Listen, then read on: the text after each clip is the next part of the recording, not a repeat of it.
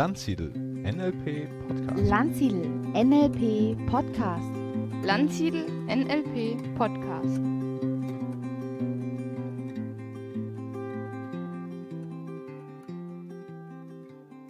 Herzlich willkommen zu einer neuen Ausgabe des Landsiedel Podcasts und ich bin heute im Interview mit der Janine Förster und dem Jonathan Makonnen.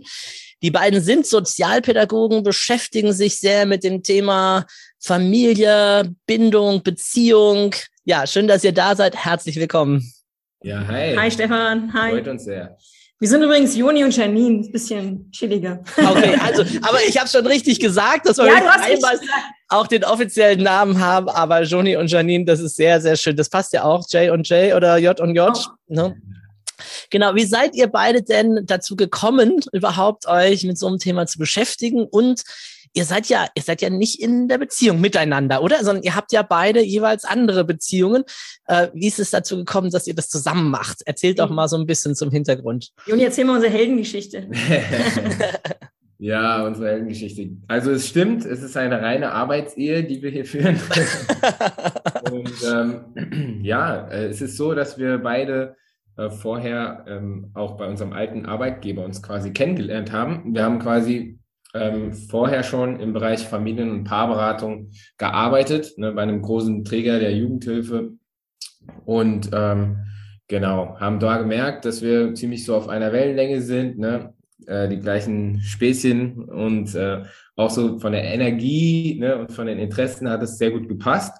Und so ist dann das äh, Ganze entstanden. Ja, also wir könnten jetzt natürlich, ich, ich würde vielleicht äh, nochmal für mich persönlich ein bisschen ausholen, wie ich zu dem äh, Thema gekommen bin oder äh, wie auch immer. Also bei mir war es jetzt nicht so äh, in der Schule oder so, dass ich gesagt habe, ey, ich will irgendwann mal mit Familie und Paaren arbeiten. Ne? Ist jetzt nicht unbedingt so ein, so ein Job wie Polizist oder Feuerwehrmann ne, als Kind. Ne? Ähm, ich habe tatsächlich erstmal mich viel mit Sport beschäftigt, bin sehr sportbegeistert, spiele auch bis heute noch Fußball und ähm, habe dann auch mit dem Sportstudium angefangen, habe aber dann irgendwie gemerkt, so ich hatte keine Vision damit. Ne? Ich hatte keine Vision damit. Ich habe Sport geliebt, ähm, habe das auch von den Inhalten relativ gerne studiert, aber ich hatte keine Ahnung. Ich wollte nicht in irgendeinem Konzern für Sportprodukte oder sonst irgendwas. Also ich hatte einfach keine Idee, was ich damit machen wollte. Ich wollte auch kein Sportlehrer werden, weil Schule ist bei mir auch immer so ein, naja, Thema gewesen. Und ähm, habe dann mit meiner Schwester einmal ein intensiveres Gespräch gehabt und die hat dann gesagt, hier Joni, guck mal, du bist doch immer so ein einfühlsamer Typ, du kannst doch, verstehst doch immer alle, Äh, wie wär's denn, wenn du irgendwie mit Menschen irgendwas machst? Ich so, ja, im Endeffekt hat sie ja nicht Unrecht, ne? Und bin dann irgendwie so auf den Studiengang gekommen, ne, mit sozialer Arbeit und ähm, dass man da irgendwie ne, so eine Ausbildung machen kann, relativ klassisch, um mit Menschen zu arbeiten. Ne? Und dann hat sich das Ganze halt immer mehr konkretisiert. Dazu muss man dann auch noch sagen, ich bin sehr früh selbst ähm, in einer relativ, also was heißt relativ, in einer sehr ernsten Beziehung gelandet. Ne? Also ich habe mit 20 schon geheiratet. Meine Frau, das ist nochmal eine eigene, eine eigene Podcast-Folge vielleicht, äh, wie un- unsere Story jetzt, also die Kennenlern-Story und so, aber ähm, genau, bin dann auch sehr jung Papa geworden und das hat quasi auch mein Studium dann begleitet. Ne? Und dieses Thema Familie und Partnerschaft hat das, glaube ich, auch sehr geprägt. Ne? Also zum einen, dass ich mich dann theoretisch mit diesen Inhalten auseinandergesetzt habe und zum anderen habe ich das dann tatsächlich sehr früh, ähm, das hatte auch seine Vor- und Nachteile, seine, seine Ups und Downs, ne? so früh äh, zu starten. Bin jetzt zwölfeinhalb Jahre mit meiner Frau verheiratet und ähm, die Kids sind jetzt schon neun und zehn. Ich bin 32 übrigens, dazu gesagt jetzt, wenn man rechnen kann, wäre man jetzt drauf gekommen. Und ähm, ja, und das ist auch so, das gehört jetzt auch schon ein bisschen zu der Story, ähm, was uns hier äh, auch sehr wichtig ist. Äh, ich habe halt selber auch schon viel, ich sage das sehr gerne und sehr offen immer dazu, ich habe selber auch schon krasse Höhen und Tiefen ja in meiner Partnerschaft durch, ja, ähm, die ein oder andere Krise auch mit externer Unterstützung gemeistert und ähm, ähm, da, das ist auch so der Punkt schon. Wir sind, wir denken halt, dass es einfach äh, ein Fakt ist, dass wir alle unsere Päckchen zu tragen haben. Ja? Ne? Jeder äh, geht Phasen durch und gerade wenn es um Beziehungen geht, wo, wo wir uns halt auskennen, ist es einfach so, da gibt es keine, es gibt keine perfekte Beziehung, es gibt keine perfekte Familie. Äh, jeder, der was anderes behauptet, der macht sich was vor. aus unserer Sicht. Und ähm, ja, da durfte ich selber schon sehr viel lernen und wachsen. Und ähm, ja, so hat sich das entwickelt. Und jetzt äh, kann die Janine vielleicht noch mal ein bisschen ansetzen und dann auch, wie sich weiterentwickelt hat mit uns beiden. So. Ja, ich kann auch so ein bisschen kurz erzählen. Also ich bin im Osten aufgewachsen, in Cottbus, zwischen Blümchentapeten und Wäscheständern. Ähm, genau, meine Eltern sind selber auch geschieden. Ich bin ein Scheidungskind. Ähm, direkt nach der Wende war das. Und ähm, ja, ich habe, ich hatte halt, ich war halt, würde ich sagen, ein sehr, also Erzählungen von meiner Familie her eher ein schwieriges, aufgewecktes Kind und ähm, hatte auch in der Schule so diverse Probleme, so eben Konzentration und immer so schnell geredet und nie lange bei der Sache geblieben und naja, und ja, und irgendwie bin ich dann irgendwann, habe ich die Kurve bekommen, auch durch den Sport, das verbindet uns auch. Ich habe lange Triathlon gemacht, ähm, hatte einen super Trainer, der mich geglaubt hat und ich muss ehrlich sagen, das waren so Punkte, die, die mich halt inspiriert haben. Ne? Ich wollte halt jemandem helfen, ich hatte dieses klassische Helferbild im Kopf und bin dann damit auch irgendwie dann gestartet in die soziale Arbeit. Natürlich ganz woanders angefangen, aber ähm, jetzt hier gelandet, Joni bei einem Träger kennengelernt und da war es dann so, wir haben lange in 8a-Fällen gearbeitet, Krisenintervention, das heißt Kindeswohlgefährdung und da hatten wir halt ähm, sehr, sehr tolle Methoden, ja, angefangen, wie kann man Familien beruhigen, ne? wie kann man neue Muster implizieren, ne? wie kann man versuchen, ähm, aus, aus einer schlimmen Situation eine aushaltbare Situation zu machen und wir haben mit Juni gesagt, das, was wir dort tun, das muss eigentlich in die breite Masse. Weil nicht erst, wenn das Kind in den Brunnen gefallen ist und wir sozusagen Schadensbegrenzung machen und wir überlegen, das Kind rauszunehmen, ähm, sondern es muss eigentlich mehr in die Mitte kommen. Ne? Und das war sozusagen unser, unsere Inspiration, unser Drive. Da haben wir mit einem YouTube-Kanal gestartet, wo wir gesagt haben, ey, wir machen jetzt was, wir versuchen das jetzt ein bisschen aufzubereiten, auch so die Themen Bindung, was so ein bisschen unsexy klingt, ein bisschen sexier zu machen. Und so sind wir dann gestartet. Ne? Und jetzt vor zwei Jahren haben wir dann gesagt, so jetzt machen wir, jetzt kündigen wir einfach und machen einfach los und haben es dann einfach gemacht. Das heißt, ihr macht äh, Coachings, macht ihr auch Seminare oder wie, wie konkret äh, helft ihr dann den Familien? Ja, Coaching ist auf jeden Fall der richtige Begriff. Ne? Also äh, wir beraten Familien, Paare und auch Einzelpersonen zu Beziehungsthemen, ja. Und äh, das ist schon unser Kerngeschäft, ja. Wir haben zwar auch noch ein ähm, Projekt, was übers Jugendamt läuft, ne? also auch ein Kriseninterventionsprojekt, ein ambulantes Kriseninterventionsprojekt, was von den Inhalten natürlich auch ähm, sehr ähnlich von den Methoden abläuft. Aber ähm, genau, was wir jetzt eben einfach auch viel machen und wo unser, unser Marketing auch darauf ausgerichtet ist, ist, dass wir eben äh, Privatmenschen helfen, die einfach top motiviert sind und die aus eigenen, aus freien, freien Entscheidungen und ähm, aus eigenen Stücken ähm, sich äh, bei uns melden und ähm, die Bock haben, ja, ihre familiäre und ihre Beziehungsebene ähm, zu verbessern, zu optimieren. Genau. Wenn, wenn, ich mich so bei meinen Teilnehmern umhöre, dann habe ich den Eindruck, dass ganz oft von den Frauen diese Initiative ausgeht, oh ja. sich externe Hilfe zu holen. Könnt ihr das bestätigen? 100%ig. Also wir haben dann, ist leider so, Bro. ja, wir haben da echt eine krasse Tendenz. Ne? Also es ist so, so jetzt mal ein bisschen plakativ, ne? ein bisschen äh, überspitzt vielleicht, aber in der Regel ist es so, dass wir natürlich auch welche haben, die sich gemeinsam melden ne? und alles super ne? äh, abläuft. Aber wir haben auch ganz viel Frauen, die sich bei uns melden, die sich ausholen, wo wir dann sagen, okay, wir können entweder dich stärken oder du musst halt irgendwie deinen Mann äh, mit an Bord kriegen. Ne? Und stärken dann die äh, Frauen auch ihren Mann so ein bisschen, ne, was man halt, wie man es halt vielleicht schmackhaft machen könnte. Aber viele äh, Frauen verzweifeln dann an der Situation, fühlen sich auch ähm, in der Rolle, äh, in einer schwierigen Rolle, ne, so von Abhängigkeiten vielleicht, ne, aber ziemlich unglücklich. Und dann haben wir so ein anderes Phänomen. Das sind die Männer, die anrufen. Äh, ja, meine Frau, die äh, hat sich letzte Woche äh, getrennt. Äh, könnt ihr mir irgendwelche Tipps geben, wie ich nochmal die Kurve kriegen kann? Mhm. Ne? Mhm. Also die Männer kommen dann, wenn der Zug abgefahren ist, tatsächlich. Mhm. Also nicht, natürlich nicht nur, aber diese Tendenz sehen wir auf jeden Fall. Ja, ich finde, das ist irgendwie so ein bisschen, die Frau sagt so die ganze Zeit immer so, hallo, stimmt was nicht, hallo, stimmt was nicht, hallo, mhm. stimmt was nicht. Und der Mann, ach Quatsch, alles in Ordnung, alles in Ordnung. Und die Frau hat sich zwei Jahre vorher schon innerlich von den Emotionen her verabschiedet und ist eigentlich schon weg. Mhm. Und der Mann, wenn der Mann es gecheckt hat, ja, dann ist es eigentlich zu spät, ne? Weil dann ist der Verabschiedungsprozess schon jahrelang durch im Prinzip, ne? Und die Männer, die sind dann so ein bisschen oft so, jetzt bringe ich mich um, was soll ich jetzt machen? Ich will die zurück, ne? Und dann ist es echt schwer, noch die Kurve zu kriegen, ne? Ja. Ja, da brauchst du diesen Wake-up-Call, ne? So, die Beziehung ist jetzt zu Ende, äh, was, wie und ne? Und dann Ja. Fassungslosigkeit, obwohl es vielleicht schon lange vorher angekündigt war.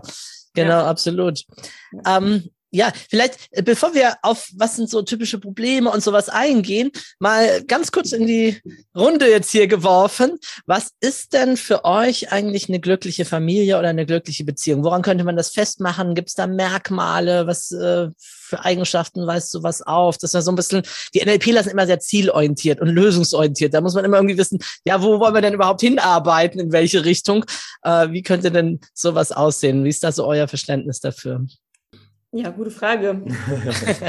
Also perfekt gibt ja, gibt's ja nicht, das haben wir Ja, schon eben, also ich gehört. würde auch ne? sagen, so ist, ich glaube, es ist sehr vielfältig. Ne? Also ich glaube, es ist auch multikausal, denn wir wissen ja, wir- was wir jetzt auch erlebt haben, es gibt ja polyamore Familien, gleichgeschlechtliche Mhm. Familien, Familien mit mehreren Kindern, Patchwork-Systeme und für alle bedeutet Glück was anderes. Und aber ich denke, was man halt so festhalten kann, ist ähm, Wertschätzung. Ne? Also ich finde, ähm, zuhören können, ne? verstehen, ich verstehe dich, ne? ich sehe dich, ich höre dich.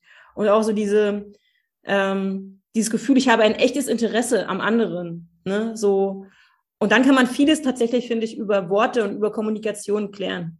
Ja. Mhm. Also ich finde, Mhm. der Weg ist eigentlich einfach.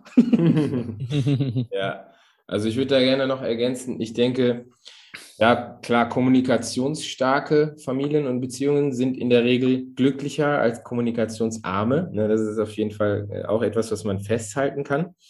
Und ähm, ja, ich denke, was tatsächlich, wo ich ein großer Fan von bin, ist ähm, so wenig wie möglich Tabus. Ja, das heißt jetzt nicht äh, unbedingt aufs Schlafzimmer bezogen oder so, sondern äh, grundlegend, ne? wenn, es, wenn es so Themenbereiche gibt, die einen bedrücken, ja, dass man da einen sicheren Ort und eine, eine sichere Atmosphäre zu Hause, sowohl jetzt, sagen wir mal, zwischen Eltern und Kindern, aber auch vor allen Dingen in der Partnerschaft, dass man da eine, eine, eine sichere Atmosphäre herstellen kann, wo man sich eben nicht angreift gegenseitig, äh, sondern wo man auch Dinge, die einen belasten, eben gut ansprechen kann und der andere das gut abfangen kann, ne, sich das nicht direkt persönlich nimmt, sondern ähm, auch darauf eingehen kann. Ne? Das ist, äh, glaube ich, etwas, was ähm, ein, ein wichtiger Indikator ist, finde ich. Mhm. Ja, und da sind wir halt auch schon wieder bei unseren Lieblingsthemen. Ne? Wir sind ja Riesenfans der Bindungstheorie, haben da uns sehr stark mit beschäftigt. Also natürlich heraus aus diesem, aus der Problemlage Kindeswohlgefährdung auch. Ne? Wir hatten viel Babyfälle Mhm. und es war auch so eine Verzweiflung auch in, äh, in Teams. Ne? Was machen wir mit Kindern, die, die unsicher gebunden sind, ja, oder die die ersten drei Lebensjahre in einer unsicheren Umgebung verbracht haben. Ne? Und da haben wir uns halt stark mit beschäftigt. Und da kommst du unmittelbar an den Punkt, dass das, wie wir heute in Beziehungen sind und wie wir leben, dass das, dass das aus der Vergangenheit und der Prägung, dass das ein riesiger Einfluss ist und dass oft sehr viele unterbewusste Muster halt einfach weitergegeben werden und oft über Generationen. Wenn man zum Beispiel so einen Stammbaum mal aufzeichnet oder so ein Genogramm, dann kannst du teilweise in jeder Generation dieses Thema entdecken. Zum Beispiel Untreue bei den Großeltern, bei den Eltern, bei den Kindern und wahrscheinlich dann auch wieder bei den Kindeskindern. Genau. Oder jetzt Themen im Jugendamt. Großeltern waren im Jugendamt, die Eltern beim Jugendamt, jetzt ist das Kind beim Jugendamt und wahrscheinlich, um den es geht, der wird wahrscheinlich auch beim Jugendamt landen. Ne? Und das ist einfach, wenn du diese Muster nicht brichst, Ja, oder Suchtsysteme auch, ne? Also Ja. Tendenz zu viel Alkohol, ne? Das sieht man oft einfach im Stammbaum, ja. Oder, also es kann alles möglich sein. Oder auch jetzt mal, jetzt nicht so gravierende Dinge, zum Beispiel einer, der ein Vermeider ist, ja, der einfach Konflikten eher aus dem Weg geht, der sich eher einigelt, ne? Das kennt, da können sich ja, also viele mit identifizieren, ne? Dass du entweder dich eher einigelst oder eher ähm, drauf gehst, ne? also auf Attacke, ne? ein bisschen grenzüberschreitend, ein bisschen impulsiv wirst. Ne? Da, da können sich jetzt vielleicht schon mehr Leute sehen, ne? wenn wir es so beschreiben. Und solche, au- auch solche Muster sind einfach sehr, sehr veranlagt in, im Familiensystem ne? und inter, Erlernt intergenerational wahrscheinlich, ne? auch weitergegeben. Ne? Und das, ja. Ja. Und deswegen, und deswegen wollte ich nämlich noch mal sagen, die Idee oder die Vision, was glückliche Familien ausmacht, die könnte man vielleicht sogar entwickeln. Aber ich finde, am Ende ist es halt doch sehr äh, nicht so leicht. Ne? Weil du bist nun mal das Kind deiner Mama und von deinem Papa. Ja, deswegen im NLP haben wir einen schönen Satz, der heißt, es ist nie zu spät, eine glückliche Kindheit zu haben. Wir haben mit der Idee eben diese richtig starken, das sind ja echt heftige Prägungen, die Menschen da begleiten, teilweise dann über Jahrzehnte oder, oder wenn sie nicht dran arbeiten, bis zu ihrem Lebensende und dann wieder auch möglicherweise an deren Kinder. Ne, so habe ich euch auch gerade ein bisschen auch verstanden, ne, dass es auch weitergegeben werden kann. Was gibt's denn für Möglichkeiten, den Kreislauf so ein Stück weit zu durchbrechen und zu sagen, wow, ich äh, möchte da gern raus, ich möchte es nicht so machen wie die Generationen, die vor mir da waren. Ich würde gerne tatsächlich eine gesunde, eine glückliche Beziehung haben oder zumindest ein Muster ablegen, von dem mir jetzt aufgefallen ist, dass es mich hier ständig ausbremst und belastet. Da hilft eigentlich nur ein cooles Coaching bei uns. Ne? ja, Da gibt, das ist ja wie so ein bisschen ein kleiner, öfter mal so ein kleines bisschen der Blick ins Schlafzimmer, beziehungsweise ins Coachingzimmer. Ähm, was Genau. erwartet mich denn dann? Also wahrscheinlich ja auch erstmal Analyse, Biografiearbeit oder so mal zu gucken, mal auch zu schauen, wie war das denn bei denen, die vor mir da waren? Und ne, so, ja. oder mit welchen Methoden arbeitet ihr da? Systemisch oder ne, wie ist da eure Vorgehensweise? So ein paar Ansatzpunkte, dass man mal so eine Idee hat. Natürlich, natürlich. Also einen kleinen Sneak Peek gibt es jetzt natürlich. Also äh, ich würde gerne mal so sagen, also es gibt so auf jeden Fall bei uns am Anfang eine wichtige Phase, das ist so eine Explorationsphase, ne, wo man einfach nochmal die, das Anliegen, ja, oder die, die Herausforderung, ne, einfach nochmal besser und tiefer verstehen lernt. Ne? Sowohl wir als Coaches, als auch natürlich die Kunden, die zu uns kommen. Ne? Also Zusammenhänge tiefer zu verstehen. Da haben wir jetzt schon äh, ein, zwei Beispiele gemacht. Eine Biografiearbeit, sich mit dem eigenen Genogramm, dem eigenen Familienstamm auch mal auseinanderzusetzen, ist eigentlich ein Standard, was sehr, sehr spannend ist und was wir sehr oft machen. Und ich nehme aber immer gerne nochmal so eine Analogie oder, oder eine Metapher aus dem Sport, ne? Ähm, was jetzt dieses Thema Muster und Musterunterbrechung auch angeht. Ne? Also wo sind, wo liegen denn die Chancen? Ne? Wenn das so heftig ist mit diesen Prägungen, wo liegen denn die Chancen und Möglichkeiten? Ne? Da nehme ich gerne das Beispiel vom Fußball. Ich spiele ja auch Fußball und ähm, es ist ja so, im Fußball gibt es so einfach diese Talente, ne? wo man, wo man auch so, wenn man selber Fußball spielt und vielleicht ein bisschen wen mit weniger Talent gesegnet ist, dann kann man sich darüber auch manchmal echt aufregen, so, ey, krass, ne, der muss weniger trainieren und äh, der, der, der, das Ding sitzt immer sozusagen, ne? Also es gibt einfach diese Leute, die haben einfach diese Gabe, ne? Und dann gibt es die anderen, die halt eher über den Kampf kommen, ja, eher über die Willenskraft, ne, die einfach hart, hart, hart trainieren und dann vielleicht trotzdem auf einem ähnlichen Level schaffen zu spielen wie die faulen Talente, die einfach nur von ihrem Talent leben, sozusagen. Ne? Und ich übertrage das immer gerne, dieses Beispiel, auf das Thema auch Bindung und Beziehungsfähigkeit. Ne? Also es gibt gewisse ähm, äh, Prägungen, ja, und wenn wir sehr viel Sich Sicherheit und emotionale Geborgenheit erlebt haben, dann ist das wie der talentierte Fußballer, der halt einfach intuitiv viel richtig macht, ja, in Beziehungen und, und einfach sehr erfolgreich auch ist in Beziehungen, ja. Der hat einfach dieses Feingefühl, ne, diese Empathiefähigkeit, nimmt Dinge nicht so persönlich, ne, kann, das, kann sich gut abgrenzen, ne, und wenn man eben äh, eher unsichere Tendenzen hat auch, ne, dann heißt das einfach etwas mehr Training. Ja? Und äh, Training, ne, da, da sind Routinen spielen einfach eine wichtige Rolle. Ne? Deswegen haben wir in unserem Coaching dann, wenn wir, ähm, also wir haben gewisse Methoden, die einfach helfen, um ähm, zum Beispiel ähm, seine Gefühlsregulation zu verbessern. Ja, also es gibt ein Gefühlsthermometer, mit dem wir viel arbeiten. Ne, da lernt man in verschiedenen Schritten äh, erstens mehr Wörter zu finden für das, was wir fühlen. Ja, zweitens äh, das auch von der Skalierung äh, ein besseres Gefühl zu sich selber zu finden. Ja, wo stehe ich eigentlich gerade? Ne? Weil oft merken wir gar nicht, dass wir hochfahren. Ne? Wir sind dann auf einmal oben. Ne? Und dann eben auch Strategien zu entwickeln, wie ich mich wieder gut selbst runterregulieren kann mit gewissen äh, Gefühlslagen. ne? Und was halt auch ähm, sehr wichtig ist, ich sage immer, das ist vielleicht manchmal ein bisschen unromantisch, ne? aber wenn man gewisse Art von Gesprächen oder gewisse Dinge, die eben sich positiv auf eine Kommunikation auswirken, wenn man die ausfindig macht, dann legen wir auch zusammen mit unseren Kunden fest, so, du committest dich jetzt mal, ja, deine Frau, die halt Lob als Liebessprache hat, ne, so und dann und dann und so und so oft zu loben, auch wenn das so ein bisschen, wie gesagt, unromantisch oder ein bisschen gestellt wirkt am Anfang. Der Punkt ist, du musst einfach diese Routinen oder diese, du musst einfach ins Training kommen und dann kann es natürlicher werden. Dann kann es dazu führen, dass du es auch einfach, weil deine Feinfühligkeit besser wird, weil du es geübt hast, dann auch einfach mal so ähm, diese, diese Eigenschaft oder diese, dieses Lob jetzt in dem Beispiel einfach mal anbringst. Ne? Aber wir versuchen da einfach Pfade zu ebnen dann ne, genau. durch solche Methoden. Genau, und ich versuche halt grundsätzlich, ich bin ja auch leidenschaftlicher leidenschaftliche Systemikerin. Mhm. Ähm, ich arbeite halt gerne mit so mit dieser Step-Forward-Methode. Ich weiß nicht, ob du die kennst. Das ist so, also ich bin halt ein großer Fan davon, dass man einen Traum oder eine Vision von etwas hat. Und ich finde halt, auch Wunderfrage ist ja auch so was ähnliches, ne, von Steve DeShazer. Also ich bin ein riesiger Fan auch zu träumen. Ja, also ich finde, mhm. der Wille versetzt Berge. Ich, ich sage auch nochmal, ich kann heute einen 100 Kilometer Marsch machen, wenn ich, wenn ich den Willen habe und den Traum, das zu machen. Und ich kann mir das richtig bildlich vorstellen, wie ich das mache, wann ich das mache. Ich kann es fühlen, ich kann es schmecken, ich kann es ich kann's spüren.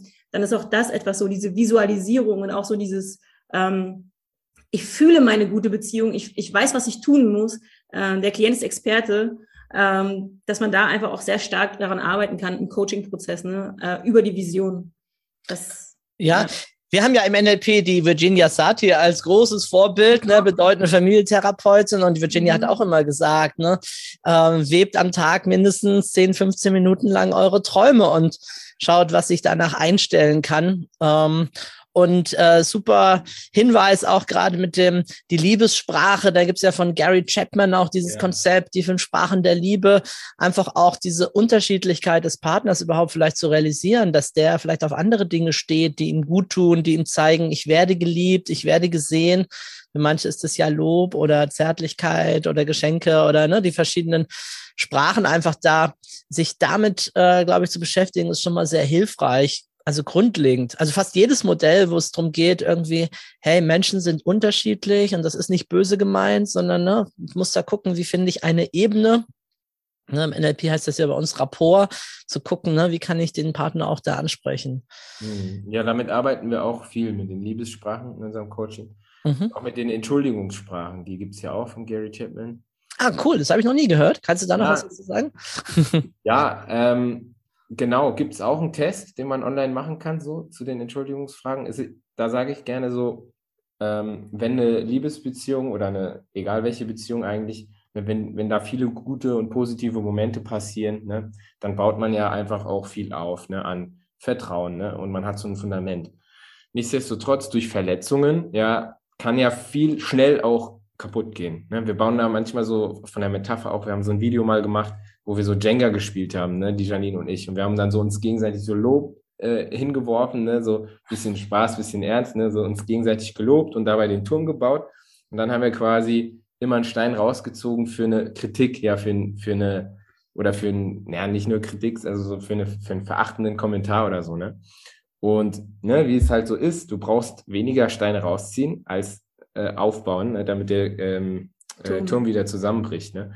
Und deswegen bei den Entschuldigungsfragen, äh, Entschuldigungssprachen ist es einfach so, dass auch da es viele Unterschiede gibt, ähm, was Menschen wichtig ist, um auch vergeben und verzeihen zu können. Ne? Mhm. Die einen, die brauchen einfach dieses Wort. Es tut mir leid, Entschuldigung. Ne? Mhm. Ich bin zum Beispiel so einer, ich muss das einfach hören. Ich muss diese, ich muss diese Worte hören, ja, egal was sonst ist. Ne?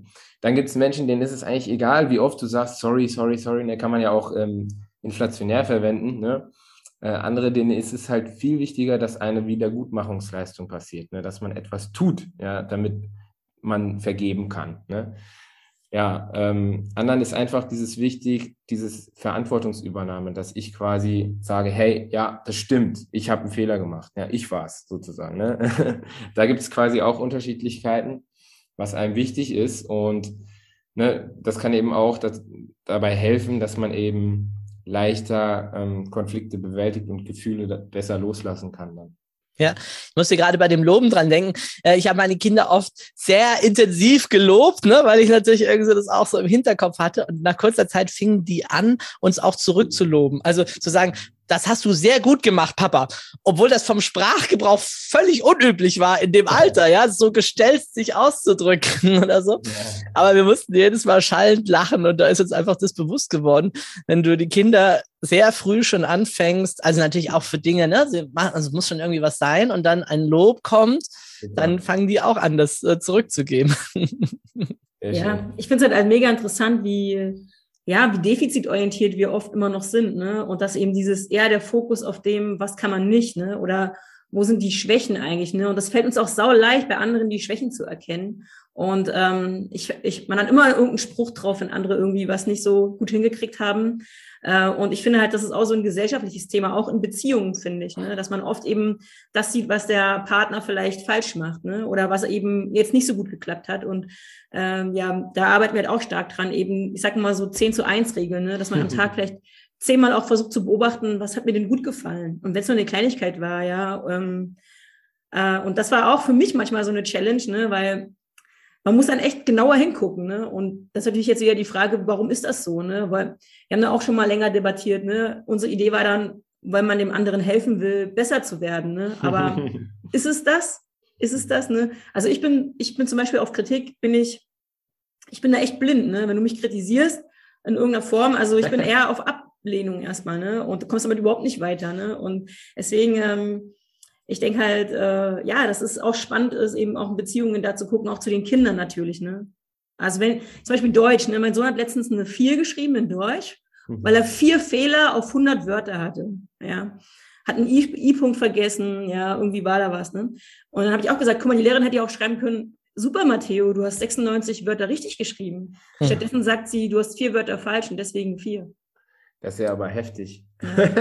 also mit vier, vier, vier Fehler ist schon. mit dem I-Punkt schon gleich wieder eine Note schlechter halb, oder so, ne? Halb, ja, das ist ein halber Fehler, wenn du einen I-Punkt vergessen hast oder so. Ne? Ja, ja, ja. ja. Ähm, das Thema Liebe. Ich habe so den Eindruck, am Anfang, man lernt sich kennen, rosa-rote Wolken, ist verliebt, neuneinhalb Wochen oder manche auch viel, viel länger.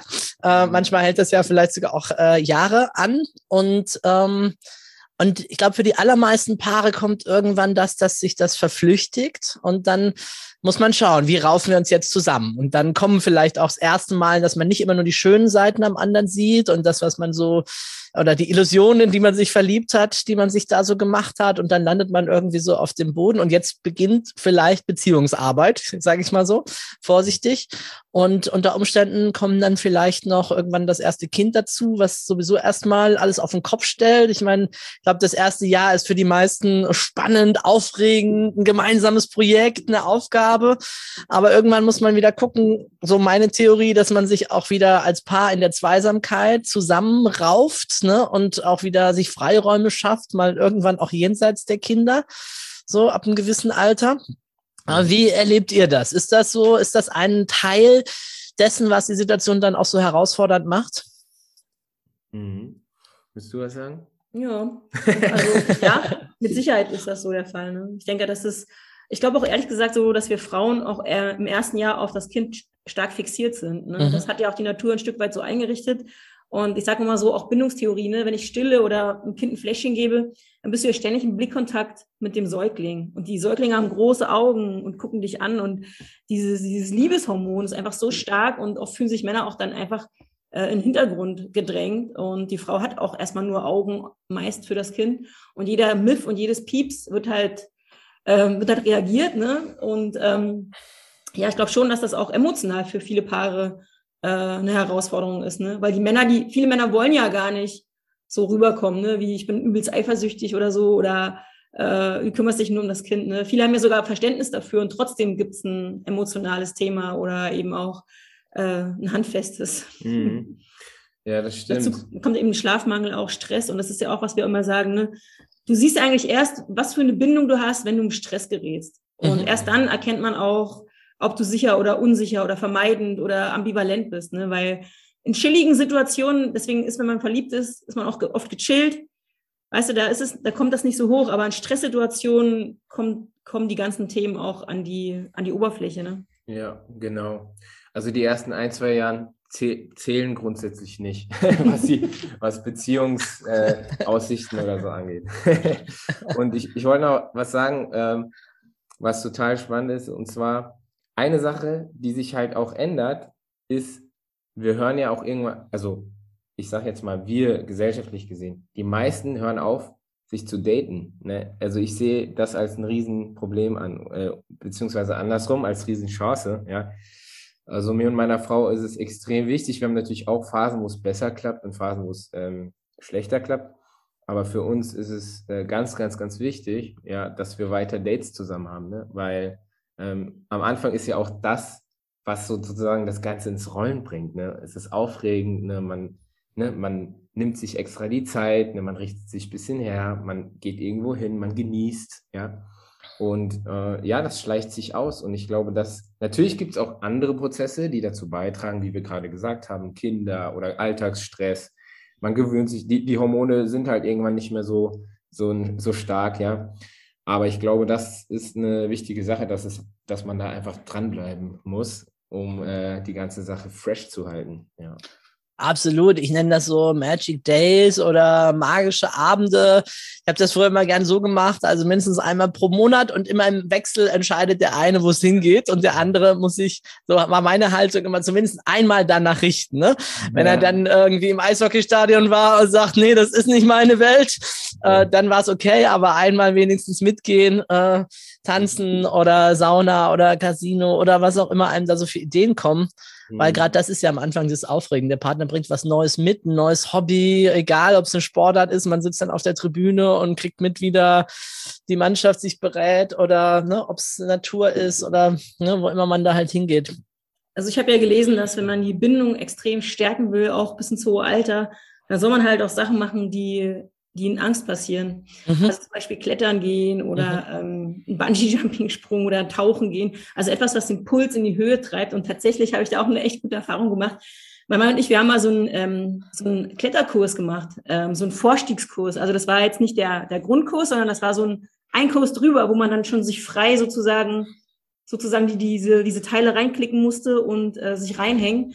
Und äh, um die Prüfung zu bestehen, musstest du einen Fall aus drei Meter Höhe machen und der andere musste halt sozusagen dich unten abfedern.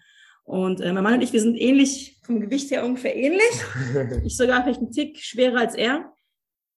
Und ähm, ich hatte echt Angst loszulassen, ja. Ich hatte echt Angst, wirklich. Ich hatte so Pipi in der Hose, so fast.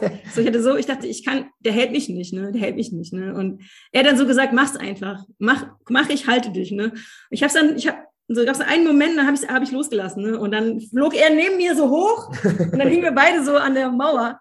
Aber das war so ein, auch so ein Schlüsselerlebnis eigentlich so, weil wir haben das halt zusammen geschafft und also wir haben uns auch danach richtig gut gefühlt und ich wusste jetzt irgendwie so, ja, also egal was passiert, er hat, er hat mich zumindest gehalten. Ja, sehr cool. Da gibt's ja sogar wissenschaftliche Experimente dazu, ne, mit dieser Hängebrücke, Ja, wo man dann genau, sich trauen muss und dann ist dann die Studentin Genau. am anderen Ende und äh, Genau. fragen, die, fragen die Jungs jetzt nach der Telefonnummer und so weiter. Also, und da wird dann halt oft die Gefahrensituation attribuiert auf die Nähe, auf die Liebe oder du würdest jetzt wahrscheinlich Bindung sagen zur anderen Person. Ja, äh, sehr cool, sehr schön.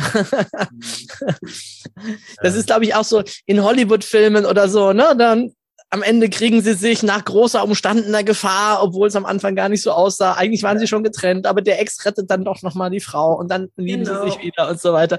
Das ist halt, ja, das ist einfach dieses, ne, wir verlieren uns sonst oft so ein bisschen in diesem, ja, Mittelmaß, würde ich fast sagen, diesem Alltagsding, Trott und erleben den anderen auch gar nicht mehr so in solchen Momenten oder in solchen Stärken, in solchen Ressourcen.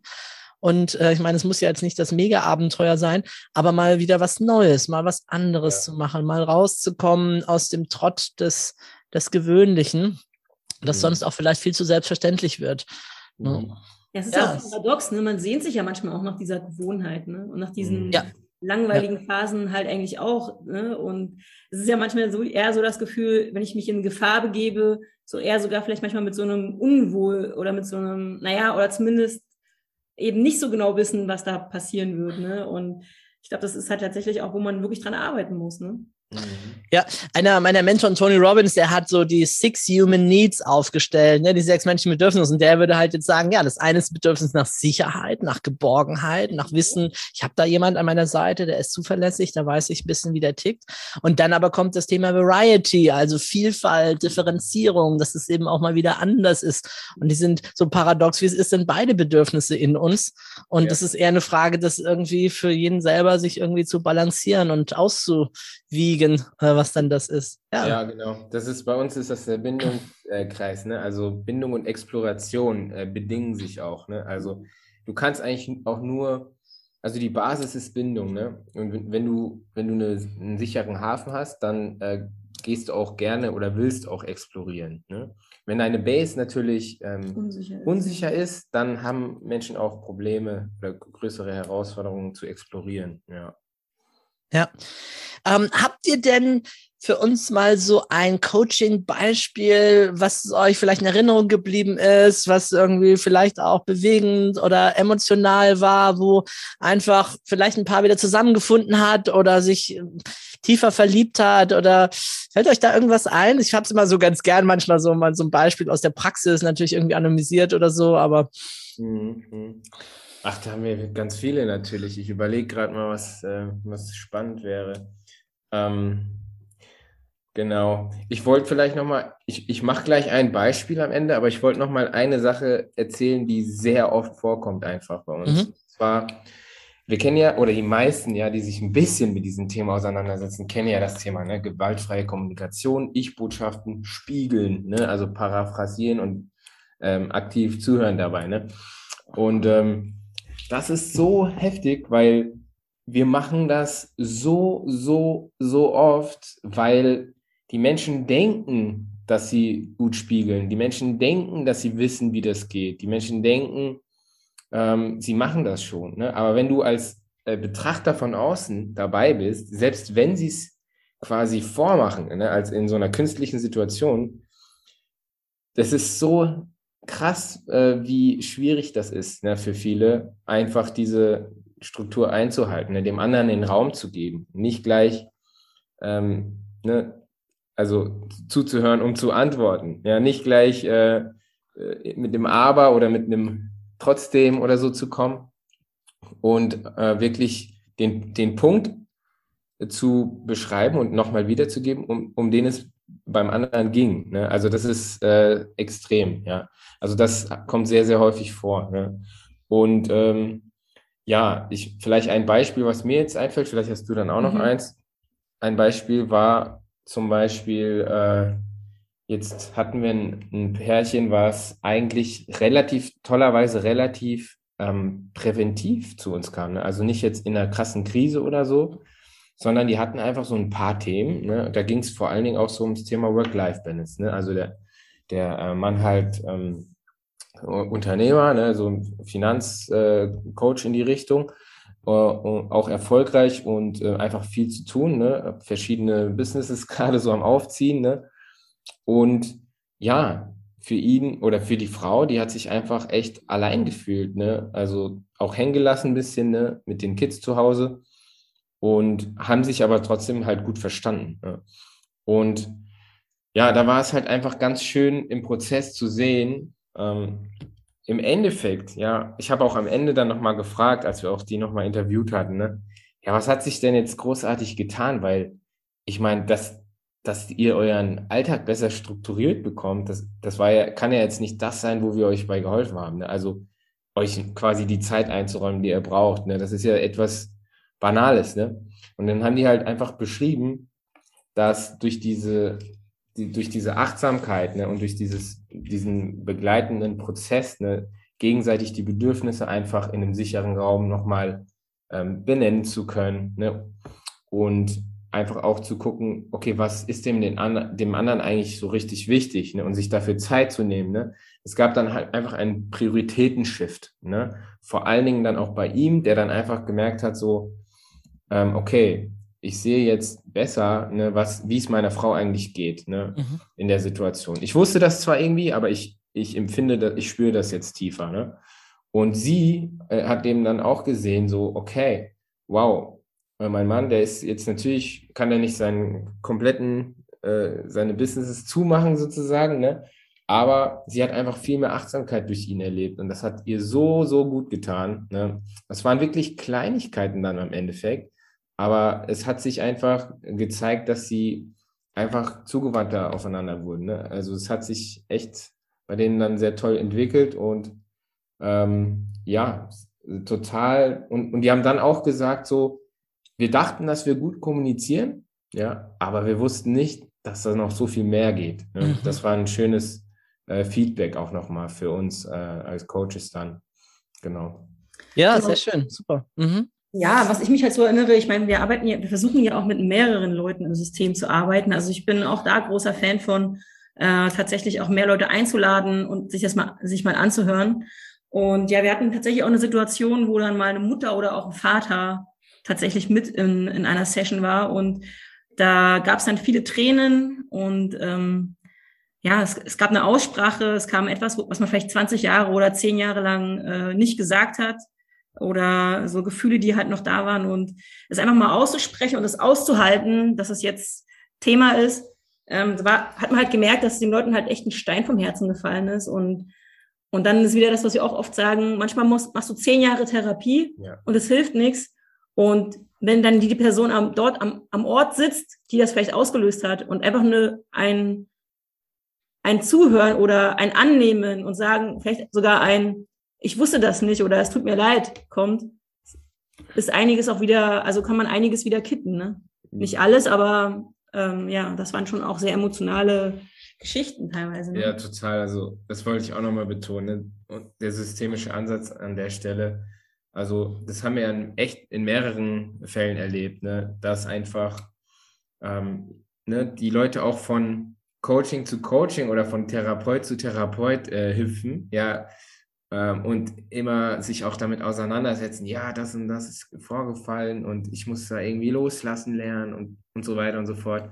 Und unser Ansatz ist doch so, ist halt so, ähm, ja, bring den doch mal mit in eine Coaching-Session zu uns. Ne? Also das ist halt unser Ansatz. Da haben wir halt auch ähm, ja, die Expertise oder die, die Erfahrung, wie man auch so ein äh, Gespräch dann gut führt, ne? dass es auch in einem sicheren Rahmen passieren kann, das nicht irgendwie schlimmer macht oder so. Ne? Mhm. Das macht halt, ist, natürlich gibt es Ausnahmen, wo man sagt, okay, das macht jetzt vielleicht keinen Sinn oder ist jetzt vielleicht nicht die beste Idee, aber in den meisten Fällen denke ich mir so, hey, die Person, ja, warum es dir jetzt so geht, die, die lebt doch noch. Ja, lass uns doch an der, lass uns das doch probieren. Ja, lass uns das doch probieren, mit der Person uns an einen Tisch zu setzen. Ne? Ja, auch wenn sie gegebenenfalls nicht mehr lebt, dann halt in der Vorstellung, ne, die Person noch Genau, mal richtig. begeistert zu holen und die Dinge zu klären. Und Genau. Ähm, da habe ich auch schon sehr, sehr bewegende Prozesse gehabt. Äh, Mhm. ja, ich erinnere mich gerade an einen Jungen mit zehn Jahren, ne, Familienausflug, Vater vor ihm mit dem Fahrrad, ne, Vater vor ihm vom LKW überrollt, ja, und äh, er völlig äh, verzweifelt und im Coaching kam dann raus, der war dann schon, ich weiß nicht, Mitte 20 vielleicht, als er bei mir war, dass er sich nichts sehnlicher gewünscht hätte, als mit seinem Vater nochmal zu reden, dass der irgendwie das mitkriegt und so weiter. Dann habe ich gesagt, ja, was denkst du denn mit deinem Vater? Ja, der ist schon irgendwo die Seele und so weiter. Und dann sage ich, ja, dann kannst du doch auch mit ihm reden. Was? Äh, ja, stimmt.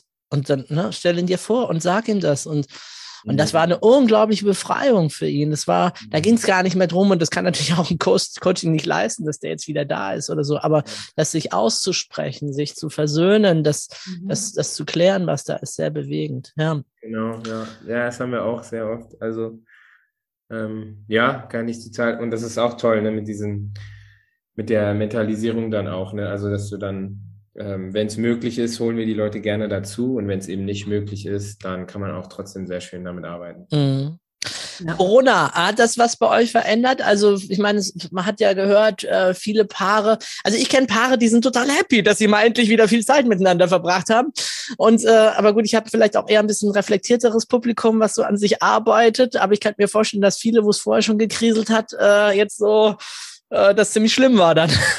Genau, die Spreu vom Weizen hat sich ein bisschen getrennt, das haben wir auch erlebt. Ne? Also bei denen, wo es relativ gut lief, ist es sogar manchmal besser geworden. Und bei denen, wo es Mhm. schon Dinge im Busch waren, ja, die, das ist dann einfach mehr rausgekommen tatsächlich. Also es ist intensiver geworden. Intensiv besser oder intensiv schlechter. Das ist schon ein bisschen, was wir gemerkt haben. Ne? Ja, und natürlich, ich finde, dieser ganze Online-Prozess, das hat es natürlich noch mal ein bisschen, hat uns auch ein bisschen nochmal in die Karten gespielt. Ne? Es ist einfach nochmal so, dass viele Leute dann eben auch über Online sich Mhm. Hilfe geholt haben oder so. Ne? Mhm, genau, ja, das hat, das ist echt cool, auf jeden Fall. Also auch für uns war das so, wir sind ja auch klassisch ne, äh, aus dem Bereich Familien- Paarberatung und ähm, wir mussten auch erstmal gucken, aber ich muss sagen, vieles, vieles funktioniert auch sehr gut online. Ne? Man wird es nie ganz ersetzen können, auch mit der krassesten Technologie nicht. Ne? Wenn man nebeneinander sitzt, ist nochmal was anderes. Aber viele haben sogar als Vor manche haben sogar sich an uns gewendet, weil man es online machen kann, ne? weil man es eben auch in den Alltag gut integrieren kann, ne? von zu Hause aus ne? oder mit den Kids. Man braucht keinen Babysitter, man kann sich irgendwie, man hat keine Fahrzeiten etc. Ne? Also es hat auch Mhm. Vorteile. Ja. Mhm. Das heißt, man kann euch online erreichen, aber auch in äh, Präsenz. Wo seid ihr da? Wo sitzt ihr da? Genau, wir sitzen in Wetzlar, in in Mittelhessen, Mhm. in der Mitte der Mitte Mittelerde. von Deutschland. genau. Und ähm, ja, da sind wir aktuell, äh, hier kann man gerne, wenn man in der Nähe wohnt, gerne zu uns kommen. Ansonsten haben wir auch schon viele reine Online-Coaching-Prozesse durchgeführt. Und wo findet man euch? Auf der Webseite? Also über, über Ja. LinkedIn auch? Jo, also am besten einfach auf dasrelationship.com. Also das der deutsche Artikel und dann Mhm. Relationship, die Beziehung in Englisch.com.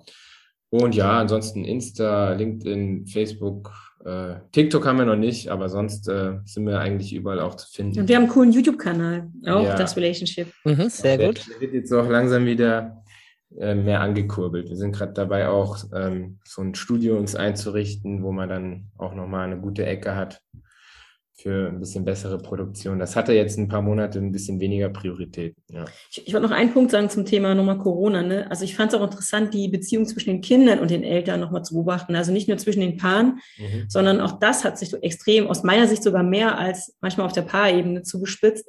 Weil manchmal habe ich so das Gefühl, ähm, dass dieses dauerhaft Aufeinandersein, ne, auch die Kinder ne, und die Eltern, ne, dass, dass man da eben auch an seine Grenzen kommt und auch sogar stärker manchmal in Überforderung gerät, weil ähm, ja, weil diese Alltagsstruktur einfach wegbricht oder weggebrochen ist für viele. Ne? Und äh, ich fand das sehr interessant zu beobachten, dass es gar nicht mehr so leicht ist, die Zeit mit seinen Kindern zu verbringen. Eigentlich müsste es doch ein, das Leichteste auf der Welt sein, jeden Mhm. Tag mit seinen Kindern zu sein. Ne? Und man hat aber gemerkt, nee, es ist gar nicht so leicht, weil man sich so gewöhnt daran hat, dass die Kinder fremdbetreut werden Mhm. oder dass Kinder oft in anderen Institutionen sind, so dass man vielleicht gar nicht mit denen mehr so viel anfangen kann, ja, auf Dauer.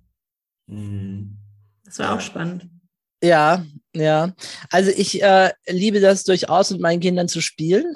Äh, klar, aber irgendwann nach zwei, drei Stunden merke ich dann auch, jetzt würde ich gerne wieder andere Sachen mal auch wieder machen. Ne? Aber ich denke, wenn ich mir so Durchschnittszeiten anschaue, ist das schon ziemlich viel. Quality Time als Papa, äh, zwei bis drei Stunden. Ja, Äh, gut, manchmal bin ich natürlich auch mal auf Seminarreise, aber wenn ich dann da bin. Und es ist so schön. Wir haben jetzt gerade gestern wieder ein neues Spiel erfunden. Äh, Hindernisparcours im Bett. Also ne, mit der Fünfjährigen über Sachen drüber springen, drumrum, Gegenstände nehmen, in eine Dose werfen, runterspringen auf den Karton und wieder runter. Und die ganze Zeit wird die Zeit gestoppt. Und so, es war wie verrückt. Papa, kann ich noch mal? Ich will noch mal. Ich will meine Zeit verbessern. Kannst du jetzt den Parcours mal ändern? Also egal. Also es gibt so viele Möglichkeiten, da zu spielen. Und oft sind es echt die einfachen Dinge. Jetzt, es kommt natürlich vom Alter ab, total vom Alter. Also es ist völlig klar, irgendwann haben sie vielleicht auch selber mehr eigene Interessen mit Freunden oder mit Computer oder mit was auch immer. Also da kann ich das nur jedem so empfehlen. Ähm, lasst uns doch äh, zum gegen Ende jetzt vom Podcast, ähm, wenn es möglich ist, lasst uns noch mal kurz ein bisschen rekapitulieren oder ein paar Tipps zusammenfassen, was wir gesagt haben. Also einer ist mir noch super präsent, einfach achtsame Kommunikation, Achtsamkeit an sich, den anderen wieder sehen, äh, ihm zuhören, im Gespräch bleiben. Ne? Dann haben wir gesagt, äh, Gary Chapman, die fünf Sprachen der Liebe oder auch die Entschuldigungssprachen äh, äh, zu nehmen. Wir haben Dream Days gehabt. Ähm, wir haben, naja, mehr oder weniger die Idee aus der Vergangenheit, sich wieder zu lösen, äh, zu gucken, kann ich Muster auslösen, die vielleicht zu Eifersucht, Aggression oder was auch immer geführt haben. Das sind ja oft so vielleicht Probleme, die dann aus Bindung oder Schwierigkeiten aus der Vorgeneration entstanden sind. Mhm, mh. mhm. Habe ich noch was vergessen? Habt ihr noch was? Ich würde vielleicht noch sagen, ähm, einfach Dinge, die gut funktionieren, einfach auch zu Routinen zu machen, also quasi planbar mhm. positive Momente herzustellen. Ne? Also wir haben die, jeder hat auch schöne Momente und äh, die, wenn man Routinen draus macht, dann hat man, dann, dann ist weniger Platz für schwierige Zeiten. Dann auch natürlich ähm, nicht nur erwartungsgestört durch die Gegend zu laufen, sondern seine Erwartungen vielleicht auch ein bisschen zu korrigieren. Und zu kommunizieren. Und zu kommunizieren, genau. Mhm. Da fällt mir noch ein ganz wichtiger Punkt ein, zumindest äh, so aus meinem eigenen Leben. Ähm, meine Beziehungen sind viel besser geworden, als ich ähm, mehr den anderen so gesehen habe, wie er ist und nicht mehr das Bedürfnis hatte, ihn dauernd verändern zu müssen, sondern einfach zu sagen, okay, das ist einfach so, du liebst da das, ich lieb das, lass uns einfach gucken, wie wir da im Alltag uns mit arrangieren und wir müssen Ja. uns jetzt nicht beide gegenseitig immer umpolen oder den anderen und Genau, es gibt einfach da Dinge, die sind, da ist eine Unterschiedlichkeit, ne? Und äh, da kann man sich jetzt ewig drüber aufregen, ne? Oder halt auch nicht, ne? Und dann äh, gibt es ja auch Dinge, die muss man ja nicht dann unbedingt vielleicht mit dem Partner teilen. Ne? Dann, ne? Zum Beispiel habe ich lange daran äh, zu, zu knabbern gehabt, dass meine Frau einfach nicht so sozial ist wie ich. Also sie, sie ist zwar auch manchmal gerne unter Menschen, aber es frisst eher Energie, als dass es sie auflädt. Ich, ich gehe raus in die Welt, je mehr Leute, desto besser. Mich, mich lädt das auf. Es auch so. Ich gehe so, ey, cool, Leute, ey, cool, den kenne ich noch nicht. Ne? Und meine Frau halt ist eigentlich 180 Grad eher andersrum, ne? Eher wenige, ne? Und ab und zu vielleicht mal, aber dann brauchst du ja auch wieder Zeit, um aufzutanken. Und das ist jetzt okay, ja. Wir haben das verstanden, dass wir da so sind, ne? Und ähm, ich verstehe da sie, ihre Bedürfnisse und sie versteht meine. Und ähm, ja, das ist, Mhm. äh, hat sich äh, jetzt auch gut eingependelt. Ne? Man könnte auch sagen, man, wir können einfach versuchen, mehr Fehlerfreundlichkeit zuzulassen und Mhm. einfach fehlerfreundlicher zu sein. Ne? Mhm. Also was, wenn man jetzt das Wort vielleicht Fehler überhaupt im Mund nimmt. Ja, ich wollte noch sagen, äh, was wir halt jetzt an der Stelle ähm, natürlich auch nochmal sagen wollen, ist ähm, diese Per- Außenperspektive. Ne? Es ist einfach etwas, was ich nochmal betonen will. Ne? Es gibt einige, die äh, lesen tausende Bücher, die ähm, hören sich auch so einen Podcast an ne, und versuchen das alles umzusetzen. Und das ist super, ne? das ist super. Nur ich kann es einfach extrem empfehlen, sich auch nochmal eine Außenperspektive reinzuholen. Warum? Es ist wie in anderen Lebensbereichen auch. Warum hat Cristiano Ronaldo einen Trainer? Der ist doch, oder warum hat Lionel Messi einen Trainer? Die sind doch schon die besten Spieler äh, der Welt, ne? Aber nein, du kannst den Trainer oder die Außenperspektive nicht ersetzen. Das ist, das ist ähm, einfach etwas, was extrem einen, einen frischen Blick einfach bringt und einfach nochmal Riesenmöglichkeiten mit sich bringt. Ne? Deswegen, ich bin jetzt zum Beispiel mit meiner Frau, wir haben auch, wir haben schon zwei Ehekurse gemacht, wir machen gerade unser drittes Paarcoaching für uns, ne? obwohl man meinen mag, ne, wir haben schon ne, viel gemacht und viel geschafft und ich mache den Job außerdem selber, aber trotzdem, ne, ich, ich mache das gerne und ich mache das regelmäßig, ähm, dass, ich, dass wir uns eine Außenperspektive holen, eben auch für die Themen Familie und Partnerschaft. Es gibt keinen Grund, das da nicht zu machen. Es gibt zwar Vorwände, warum man das nicht machen äh, sollte. Ja, es ist privat oder ja, warum, ne? Aber es gibt aus meiner Sicht keinen legitimen Grund. Also es ist der Turbo für die Entwicklung und dafür braucht man eigentlich nur ein Stück weit sich zu trauen und zu sagen, hey Mann, äh, ich in anderen Bereichen hole ich mir auch einen Coach, hole ich mir auch einen Trainer, wenn ich äh, aufs nächste Level kommen möchte, wo immer ich gerade bin. Ne? Wenn ich in der Krise bin, dann sowieso, weil es ist ja ein, ein. Leiden, eine Lebensqualität, eine Zeit, die darunter leidet, wenn ich in einer unbefriedigenden, schlechten Beziehung bin, dann das zu klären, das irgendwie zu lösen, mir da Hilfe zu holen. Und wenn die Beziehung gut ist, mein Gott, dann äh, umso schöner, dann kann sie noch besser werden. Und zwar, ne, das ist Meine Meinung ist, wenn die Krise da ist, ist es schon eigentlich fast spät, weil die Krise ist ja schon der erste Riss. Also Ja. kann schon der erste Riss in der Tasse sein, den man versucht zu kitten. Ja, da hat man ja, schon Ja. lange gewartet, weil die Krise kommt nicht von heute auf morgen. Oft, Ja. ne? Es hat Ilka, äh, eine Kundin im letzten Interview bei uns gesagt, ähm, weil das bei denen keine Krise war. Das hat richtig Bock gemacht. Es hat richtig Spaß gemacht, ne, an diesen Themen zu arbeiten, ne, weil es eben auch nicht immer so schwer und so anstrengend war und oh, Krise und Mediation, ne, sondern es hat denen einfach Spaß gemacht, ja. Und sie sind dadurch weitergekommen. Es war schön. Ja, ich muss leider gehen, Leute. So schön es war jetzt. Nee, Ja, alles gut. Äh, herzlichen Dank euch beiden für die äh, vielen Tipps und äh, Inspirationen und alle da draußen. Also beherzigt von dem, was wir hier gemacht haben. Und wenn ihr richtig den Gang einlegen wollt, dann äh, besucht die zwei und lasst euch von denen helfen, lasst euch unterstützen oder macht das Ganze online. Ja. Also vielen, vielen Dank. Wunderbar. Vielen Dank Schön, nochmal, Stefan, für die Einladung. Genau. War sehr cool. Und ich war auch beeindruckt von dir. Ey, du hast echt, du kennst ja, äh, du kennst echt, du kennst dich aus. Du kennst alle, die wir auch kennen. Ja, ja, sozusagen. Also, du hast dich schon mit viel befasst, das hat man gemerkt, ey, wirklich. Also Chapeau dafür. Dann Sehr alles, gerne.